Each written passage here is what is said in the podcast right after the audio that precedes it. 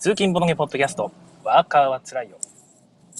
え今日は3月30日、金曜日の朝の収録です。えついに金曜日ということで、今週も終わりですね。え、嬉しいですね。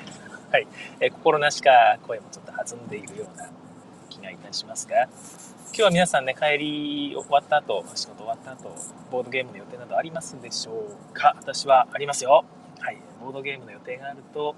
なんかね、一日仕事もウキウキ気分でできますよね。どんなゲームしようかな。一応麻雀じゃなくてゲーボードゲームになるとは思うんですけど、まあ今日夜になってみないとわからない、えー、そんな感じです。今朝も福井はね、ものすごく晴れていまして、気持ちいい朝になっていますね。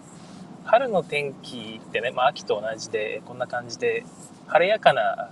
天気が結構多くていいですよね。夏とかだとね、もう この時間から暑いですから、晴れてるとね、うんざりするんですが、空も青く晴れ渡ってね、え太陽が出てて気持ちいいなって思える天気っていうのはいいですね。えこんな日こそボードゲームを中でやりたいですね。無理やりだったんですね。はい。えー、シュウさんですね、えー、コメントがいただいてます。えー、0時25分、リアルタイムに聞こえています。はい。えー、0時ぴったりに入室は難しいかもです。まあ、そうですよね。うん。30秒ぐらい待った方がいいですかね。あのスタートボタンというか部屋を作ってでも部屋を作ってスタートボタンを押さないと あの URL が自動的に配信されないんですよね。で URL を配信しようと思って、えー、こうやるとちょっと一手間かかるという感じで。なかなかね一手間かかってね配信 URL をこう Twitter で告知した後スタートボタンを押すともう一回 自動的に URL がツイートされるというちょっとね面倒くさいことになるんですが。なかなか難しいところですねスタートボタンを押して無音、無音時間を30秒持つというのもおかしいですしね。ちょっとしばらくは、まこのやり方でやっていきたいと思います。でもそうですね、朝の挨拶聞いてもらえないとちょっと寂しいかな。まあ、また考えてみます。ありがとうございます。えー、シュウさんからおはようございますということで、桜吹雪が綺麗です。そうですね、桜吹雪が綺麗なんですね。こちらの方はあんまり福井の方はまだあんまりその街道沿いに桜とかが咲いてなくてですね、どっか咲いてるのかなあんまり自分の通勤経路に桜の木がないんですが、え結構他のとこには咲いてるのかな。はい、えー、広瀬さんおはようございます。東京は涼しい朝ですと。あいいですね。涼しい、涼しいですね。私、車の中なんでね、わからないんですよね。多分涼しいんだろうな。あはい。気温もいい感じだと思います。なんかね、外でボードゲームってやりたくなるときないですか？なんか、えー、なんか街道でもいいですしね、庭とかでもいいですけど、その屋根付きのちょっと風通しのいいところでね、いい空気吸いながらボードゲームしたいなって思う時があるんですが、やっぱり風が吹いたりするとね、飛んでっちゃうという、まあ、紙なのでどうしようもないんですけどもね、えー、っていうのがあったりですね、まあ、イベントを開こうとすると、まあ、テントとかで囲ったとしても、やっぱり雨とかが気になると。そうするとやっぱね屋内でやっちゃいたいなっていう気持ちになったりもするんですけどもね、まあ、やっぱり屋内かな。無理に外でやるとなかなか大変かもしれないです。はい、えー、おなんと佐藤さんからあ珍しいですね。おはようございます。大阪は桜満開なんですね。えー、っとそうか南の方から順番に咲いていくんですもんね、えー、いいですね。大阪そういえばそういえば今週末じゃなかったでしたっけ？ゲームマーケット。行けないから全然チェックしてないんですけども。今日紹介するダイスランドとかですね、えー、先日紹介したザ・マインド、もしくはイリュージョンとか、あの辺ってね、バネストさんで全部扱うんですよね。羨ましいな。昨日、あのドイツアマゾン見たら、売ってるんですけども、一部まだ入荷先だったりですね、届くとしても2、3週間後みたいな感じになっててですね、で、そのくせ3つぐらい買っただけではですね、日本でバネストさんで買うより高くなっちゃうんですよね。せっかくのね、バネストさんの素晴らしい和訳がついてるやつがある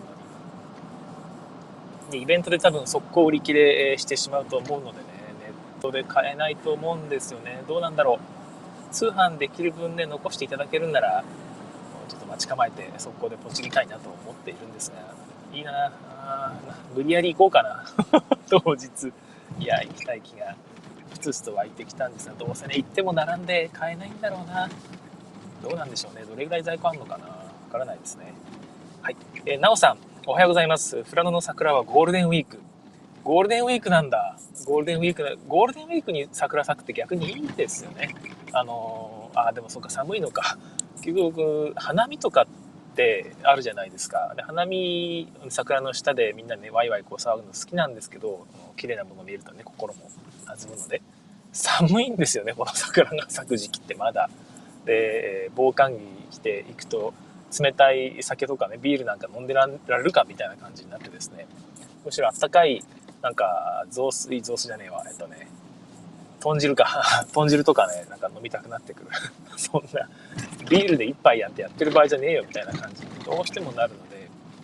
もうちょっとあったかい時期とお花見がねかぶるといいなと思ってるんですけど北海道はね多分ゴールデンウィークも寒いんでしょうねまだ。現場大阪はちょうど桜の見見頃ですね、はい、今週末で大丈夫なんですよねきっとね、えー、私もふと思い立っていく可能性がゼロではない。ゼロではないがどうかな。うん。入場券買ってる間にもうダメかな。どうなんだろう。入場をして入場券を買っていくと、うん、無理だろうな。多分間に合わないだろうな。はい。そんな感じで、なおさんですね桜の木の下でジンギスカンゴールデンウィークの北海道暖かいです。25度を超えることもそうなんですね。なんと北海道は桜の、ね、花見をするんなら北海道ということなのかもしれないですね。羨ましいな。っていうことは、そんな暖かいんならね、桜の木の下でボードゲームなんていう全然、えー、いい感じかもしれないですね。はい、私は、えー、お花見人狼をね、えー、ぜひやってほしいなと。お花見人狼っていうのは、えー、桜の下でお触り人狼をすることですけども、はい、どうでもいい宣伝でした。えおさわり人狼はネットで実はね、通販でいっぱい買えますので、200円ぐらいかな。ぜひ買って遊んでください。まあ、正直、買わなくても別に遊べるんですけど あるとね、あれが1個あるだけでもちょっとした、えー、っとまあ、なんて言うんでしたっけね、マジックサークルを形成するのに役立ちますので、1枚持ってるといいかもしれないですね。はい、ちょっと最初の話が長すぎたんですが、ダイスランドの話、ぱりそんなにね、長くならない気がするので、いや、長くしようと思えばいくらでもできるんですけども、ちょっとボードゲームニュースヘッドライン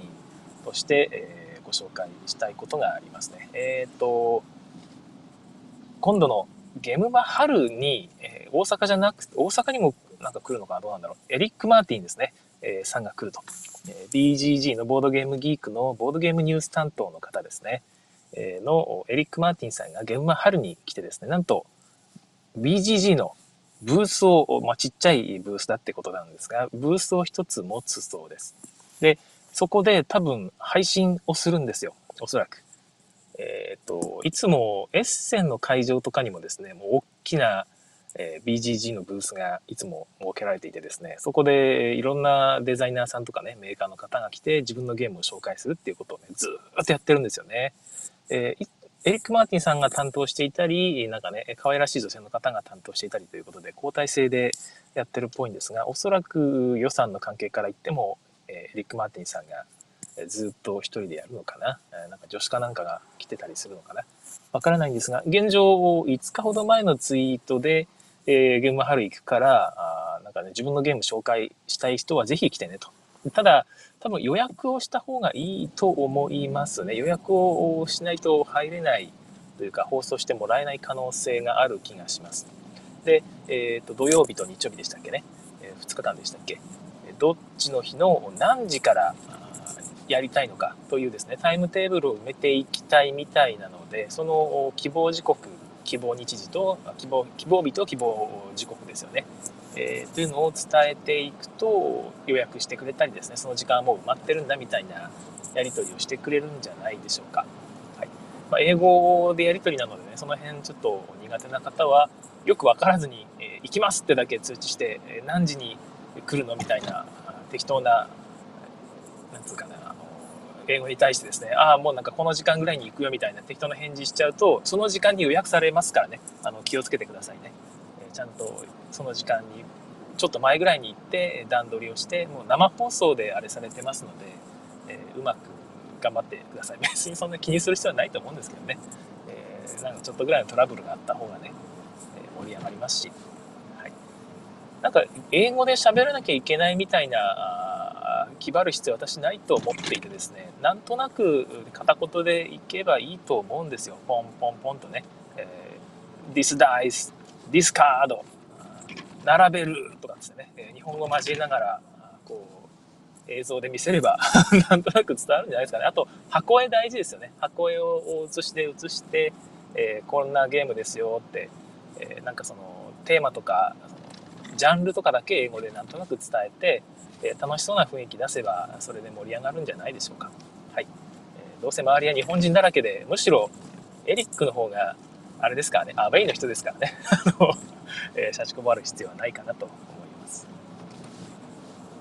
はい、えー、という感じですね。えー、じゃあ、ダイスランドの方に移りたいと思います。ダイスランドですね。えっ、ー、と、日本語のタイトルはダイスランドという名前で紹介されているんですが、一応ドイツの方での本当名前は、えー、ベーフル、ベーフランド。よくわからない。あの、ダイスのドイツ語である、 Würfel？ワーフェル？わからないですね。読み方が未だにわかんない。Google 翻訳にかけてですね、音声認証すると、 Würfel って言われるんですよね。ベーフランド。難しい。えー、難しいですね。えー、この、まあ、ダイスランドという名前なんですが、そういう W から始まるワイフランドという名前で、え、ドイツでは、ドイツアマゾンで買えますわ。今注文できますね。しようかどうか迷ってるんですが、すごく面白かったです。えこれはダイスを使ってダイスを振ってですね、で、その内容を使って手元の紙、シートですね、シートにマーキングしていく系のゲームなんですけども、この系のゲームの中ですごくえ一番面白いと思うぐらい面白かった気がしますね。まあ、いろんなゲームありますけどね。一番っていうとちょっと言い過ぎかな。え、これ系のゲームの中ではもうかなり上位に、自分の中では上位にランクするぐらい、ルールがまずシンプル。で、面白さっていうのが非常に洗練されていて面白いというものです。で似たようなゲームを先に挙げると、見た目はトラックスというゲームに似ていてですね、作者がシュタウペなんですけども、同じ方が作っていますね。BGG を見ると、その Reimplements のところにですね、トラックスの名前があってですね、トラックスを reimplement したという書き方がされているんですけども、確かに見た目ちょっと似てるんですが、いや、トラックスとはちょっと違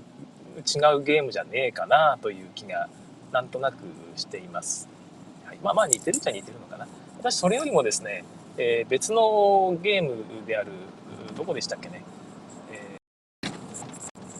忘れてしまったな。あのメーカーから出ている、あれ、アンコールというゲームですね。作者、あれ作者誰だっけ、えー、作者、思い出せない。はい。アンコールというゲームの方が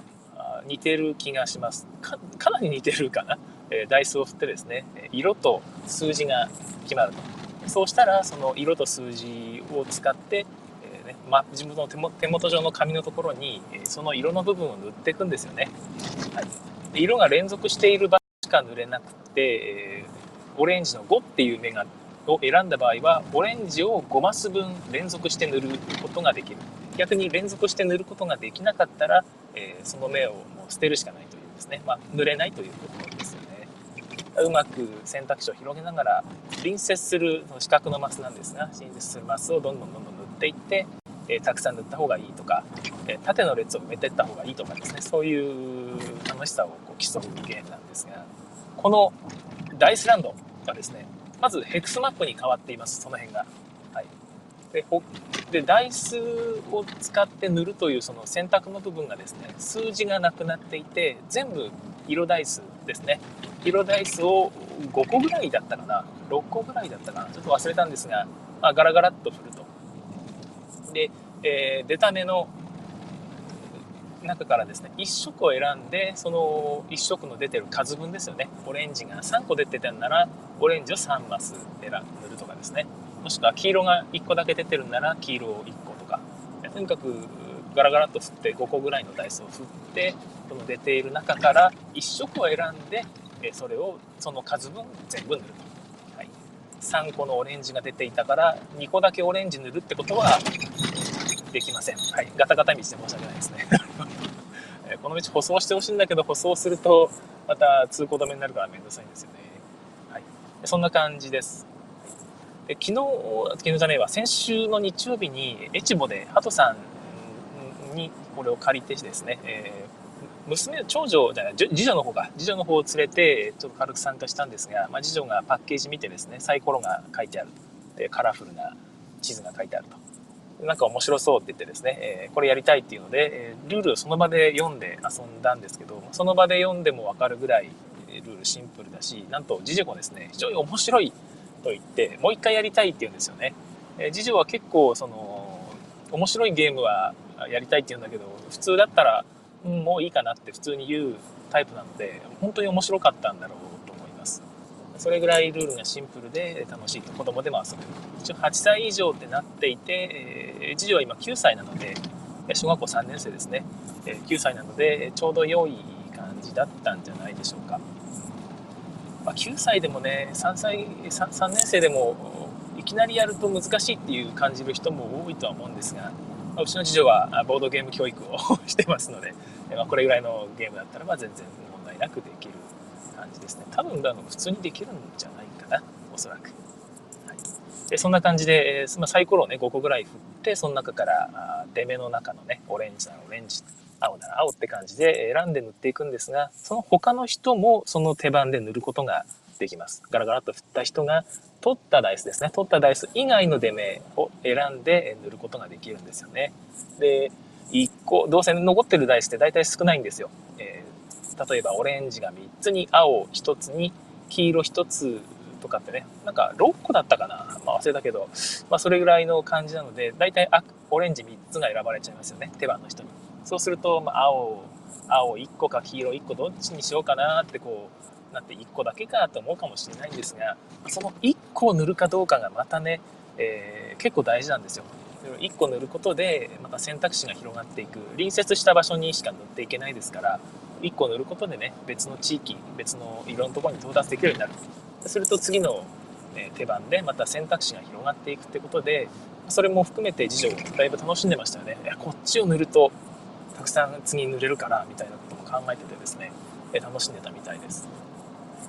またやっぱ子供でも分かるんですよねきっとね。この見た目に数字が使われてないっていうのが結構大きいなと思って、えー、多分数えれば分かりますから見た目でパッとねそのうち分かるようになるんですよね。でそうすると他人の状況もある程度判断しやすくなると情報を減らせば減らすほど他のプレイヤーの盤面とかも把握しやすくなりますからそうするとやっぱインタラクションが増してくるんですよね。インタラクションがたとえあったとしても複雑すぎるゲームになるともう インタラクションの意味がなくなるぐらいね読めなくなっちゃうっていうゲームは往々にしてあるんですが結構アンコールもそれにちょっと近いなって思っていたんですよね。で他のプレイヤーの動向を全部見るととてもとても、ね、ダウンタイムが長くなってしまうのでもういいからとりあえず他のプレイヤー見ないでね自分のやりたいことやろうってやっちゃいがちなゲームでそうするととソロゲームっぽくなっていたんですが、ま、このダイスランドはですねすごくシンプルになっているのでその辺が、他のプレイヤーの動向もね管理しやすいということでそうかもうちょっとアンコールとの違いが結構あってですねアンコールは縦列を揃え先に取れると3点とかね誰よりも早く揃えると点数が上がるまあ 2, 2番目以降だとしても一応ちょっと点数入るみたいな感じで点数をどんどんどんどんやっていくんですがこのダイスランドはボード上に星印がいくつか書いてあるだけなんですよ。点数っていう概念がない。で、まあ、一応はつけようと思えばつけれるんですが、その星マークを塗ることが目的です。だから、え縦列を塗るとかですね、そういう細かい判断がいらなくてですね、大きい星マークが1個盤面に書いてある、1個っていうか、9つぐらい書いてあるので、それを塗ったかどうかってだけしか管理する必要がないんですね。まあ、ちっちゃい子供でもその辺ぐらいならわかると縦列塗りましたとかねそういうのをいちいちね他の人の手元パッと見てわかるのは難しいだけどもその他のプレイヤーの星マークにね、えー、近づいてるのかどうかぐらいならパッと見れば分かりますからそれそういうぐらいのインタラクションはできるとそこも本当にシンプルで、えー、なおかつ競争もちゃんと生まれていて素晴らしいなという気がしますよね。で9つ星があるっていうのもちょうどいい感じですよね、えー、自分が塗るとやっぱ嬉しいしで他の人が塗りましたってね星星3個目ですみたいな感じ聞くとちょっと焦りますからあ早く早く塗らなきゃってね、え、いう感じになってって非常にその辺もインタラクションがあんまりあんまりない系のパズルゲームとはいええー、こういう感じでうまく競争を刺激してるというのがまたいいですよね。本当にシンプルなんですよ。ルールは多分今言ったぐらいなんじゃない、あ、そうかそうか、星マークを塗ると、なんともう1手番もらえるというですね、例のもう1手番の嬉しさなんですが、僕ちょっとこれ、この間のプレイの時忘れててですね、やってないんですが、おそらく星マークを塗るともう1手番っていうのがすごく面白いことになっている気がします。もう1手番の時は他のプレイヤーは残ったダイスで塗れるのかなちょっとそこまで確認してなかったんですけども、まあ、そういうその楽しさっていう部分もちゃんと用意されていてですね、えー、多分誰でも楽しめる、なんかオープンゲーム界とかでも遊べるんじゃないかな。ファミリーゲームとしてもね、優秀だってことはすでに証明済みですし、子供たちだけでもうまくすれば遊べるかもしれないですよね。で、とにかく終わるのが早いんですよ。えっ、ー、と、アンコールは下手したら45分とかですね、1時間かかることも多人数でやると、えー、結構ありがちだったんですけども、まあ、多人数でやると1時間っていう言い方はあれか例えば2人でやったとしても30分は多分かかるんですよね。結構長い。でもこのダイスランドは20分で終わるし下手したらですね2人でやったら15分ぐらいで終わる可能性もあってですね、えー、パッパッパッと終われて、えー、サクッとできる。そういう意味でも非常に優れているなという気がします。ちょっと惜しいのが4人までしか対応してないんですよね。でボードとペン入れるだけでいいはずなのでこれは多分材料費をきちったとかコストダウンのためにそうしてるんじゃなくてやっぱりある程度ダそのダウンタイムを低減させるためなんだろうなと思います。残ったプレイヤーそうですよね。できるはずなんですよね。でも手番が来るのが遅くなるっていうことだとは思うんですね。だか自分のコントロールできる手番ですよね。自分の手番でサイコロを振って一気にね一番いいやつをこうと取るというその自分がコントロールしやすいターンが5回に1回しか来ないってなるとさすがに厳しいってことなんなんかそのつまんなくなっちゃうと。それ以外の時ね他の手番では1個か2個ぐらいしかピョピョッと塗れないっていうそういうことが続くとつまんないってことなんだろうなと思います。別にやるやろうと思えばできるけどその自分の手番がやっぱりある程度回数が多い方がゲームが楽しいしコントロールしてる感覚が得られるということで多分4人がマックス。ということなのかなと思います。私は次女と2人でしかやってないのでひょっとしてね4人でやったらうーなんかこれ手番来るの遅いってなる可能性もあるんですよね。3人ぐらいで最初やるのがちょうどいいのかもしれないですが、ま、とにかく1個欲しいですね、えー、マネストさんで2800円という値段が付けられていました、はい、ダイスランド非常におすすめのゲームでございます。なんか言い忘れてたことないかな。一応、その、そうか、全然そういえばマップの形言ってなかったですね。ヘクスマップになってますね。えっ、ー、と、あれ、なんだっけ、アンコール。アンコールは四角のね、スクエアのセルだったんですけども、このマスだったんですけども、こちらのダイスランドは六角形のヘクスマップになっています。見た目が一瞬、遠目から見ると、なんかこれテラミスティカの簡易版みたいな。そんな風に見えたりもしてですね。ちょっと楽しいですよね。でトラックスのそのリインプリメントってことで話があったわけですけどトラックスは全然違うゲームで、えー、塗りつぶしていく、ね、バツをつけてこうそこを埋めていくゲームではなくて線で引っ張っていくっていうゲームなんですよね、えー、まあそういう意味じゃ塗っていくのとはま変わらないんでしょうけども。でカードをめくってそのカードになんか色が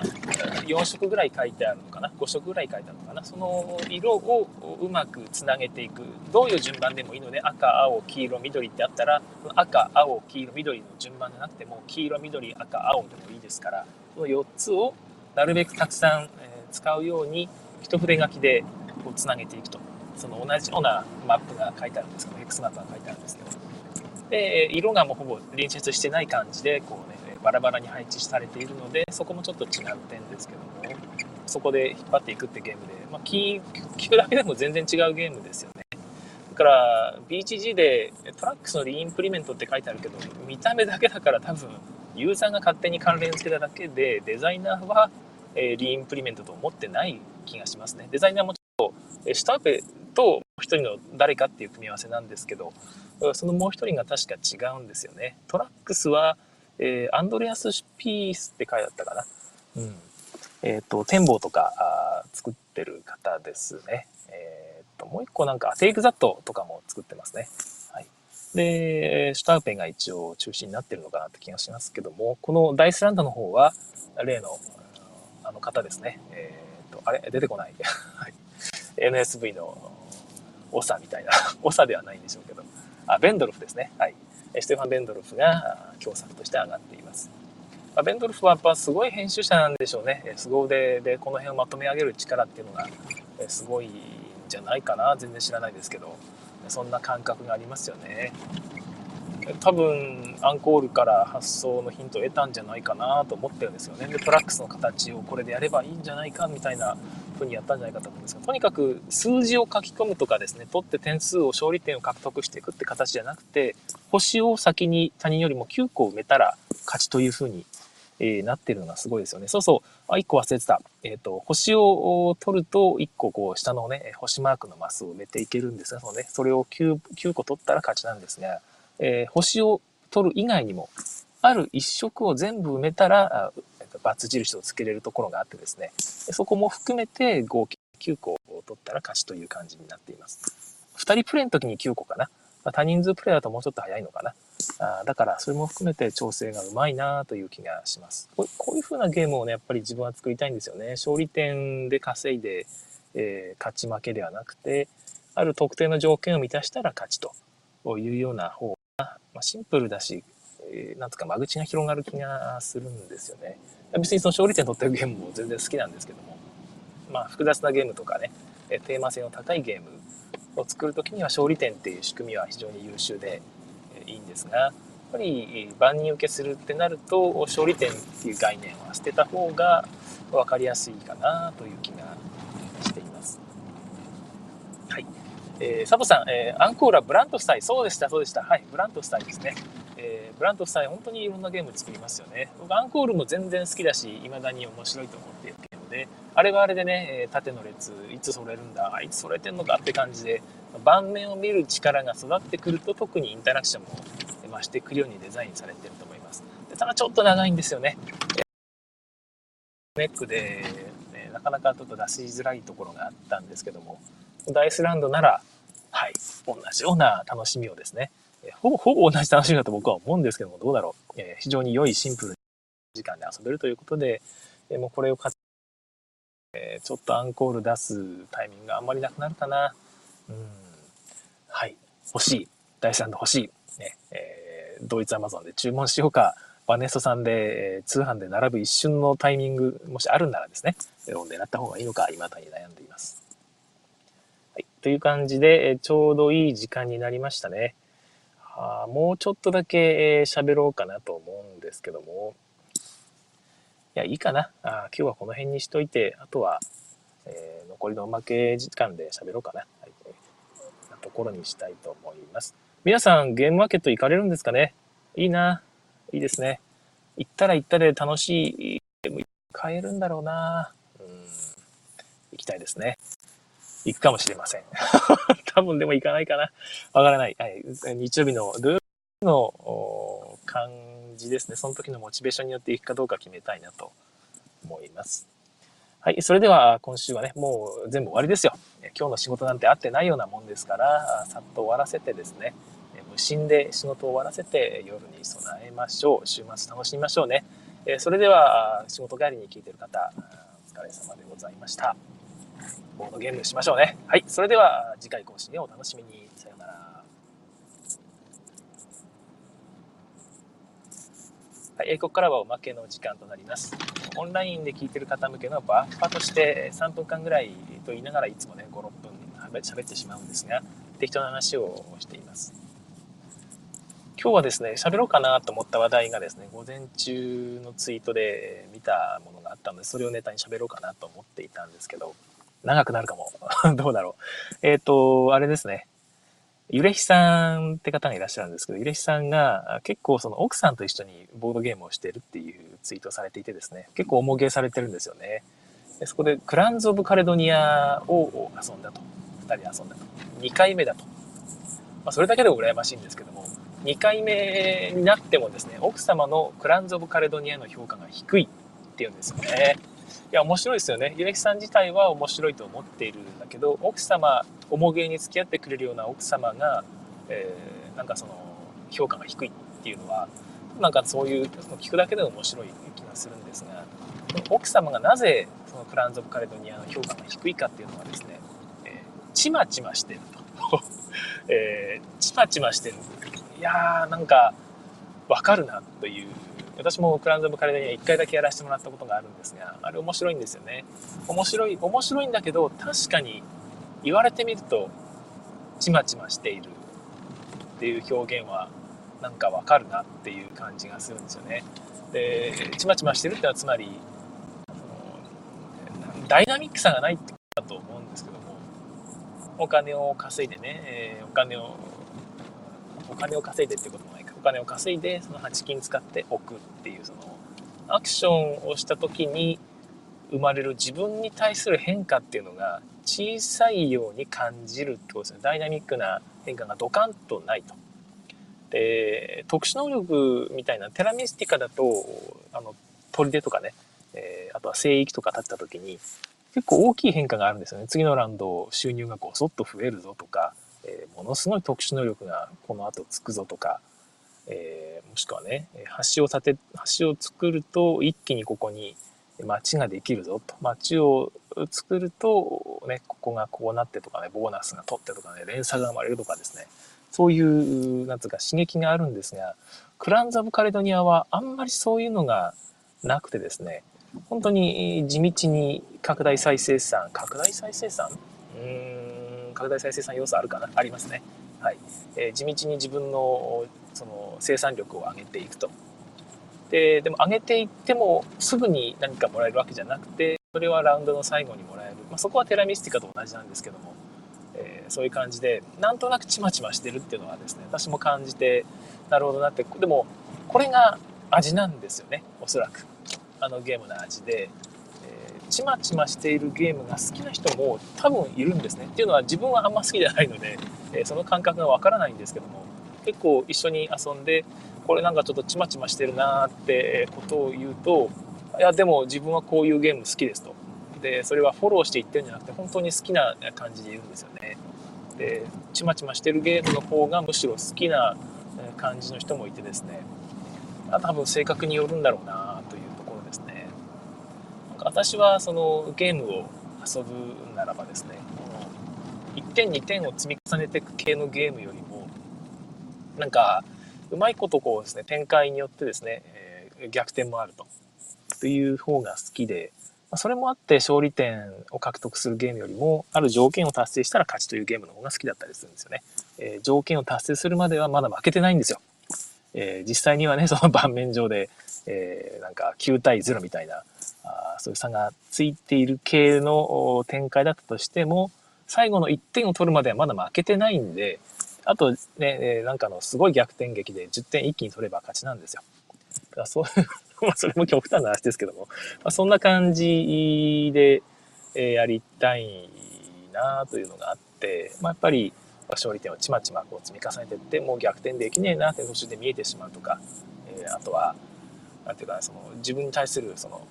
ガーッとこう来る刺激みたいなのが、あまあ、あんまりないというのもちょっと寂しいなと思って積み重ね系のゲームよりもやっぱりもうちょっとちまちまじゃないゲームの方が好きだったりします。まあ、そういう感じで奥様にちょっと共感するんですが、ちまちま感が好きな人、ちまちま感っていうと本当にネガティブなワードだな。なんていうのかな、コツコツ系って言った方がいいのかな。コツコツ積み上げていく。で、えー、それ以外の邪魔な要素がなくて、本当にコツコツ積み上げた人が、えー、地道に勝つというゲームの方が好きな人って多分いるんですが、もしね、そういう人が、あ、それ自分のことだと思ったらですね、ぜひ、その辺のゲームの魅力を、ポッドキャストなり、え、ツイートなり、あとはですね、えー、まあ、ブログの記事なりで語ってほしいなと思います。ぜひ読みたいですね。そういうものになぜ興味を、あの、なんとか、楽しみを見出せるのか、見出せるのかっていうとあれか、あの、どの辺にね、嬉しくて、で、邪魔をされる、多分その逆転要素が強すぎて、大味すぎると大味だって感じるからじゃないかなと思うんですけども、その部分に対してどういうですね、ストレスを感じるのかとか、その辺にすごく興味があります。いいですね。えー、っと、佐藤さん、コメントいただいてます。コメントを読んで最後終わりにしますね。今年は娘さんと行きますと。息子くんはお留守番。え、なんで息子くんはお留守番なんですかね 行きたがらないえー、喧嘩してる？わからないですね。娘さんと行くのいいですね。私も行けたらいいなえー、ね、娘連れて行くのは多分ダメだろうなシュウさん、えー、クランズ・オブ・カレドニア夫婦プレイとか天国ですか、え、それとも極楽かということで、えー、天国と極楽の違いについてちょっとね、えー、語りたくなってきますけども。いや、知らないですけど。いいですよね、夫婦プレイね。クランズ・オブ・カレドニアみたいなゲームこそ夫婦で遊びたいですよね。なんか、テラミスティカだとですね、ちょっとガッ、ガッ、ガチすぎるって言うとあれですけど、なんか序盤の失敗がもうね、えー、挽回できないぐらいの差に なって現れるので、あれはあれでだから、コツコツ積み上げるっていうよりもなんかね、セオリーを知ってないと勝てないんですよね。えー、それがちょっとあるから、私はクランズ・オブ・カレドニアの方が好きかもしれないですね。そういう意味では、はい、コツコツ系は苦手だけど、なんかいろいろなことができて楽しめるという点では、クランズ・カレドニア好きです。はい、ということ、あはい、なるほど。息子くんは体調不良なんですね。ああ、それは寂しいですね。はい、体調不良の息子を自宅に置いて遊びに行く佐藤さん。さすがですね。もちろん冗談ですね。娘さんもいますからね。娘さんも一緒にね、部屋の中で寝ててとも言えないですから、えー、頑張ってくださいね、お父さん。大変だと思いますけども。それでは、これで終わりたいと思います。またね、皆さん、現場大阪楽しんでくださいね。いいな。さよなら。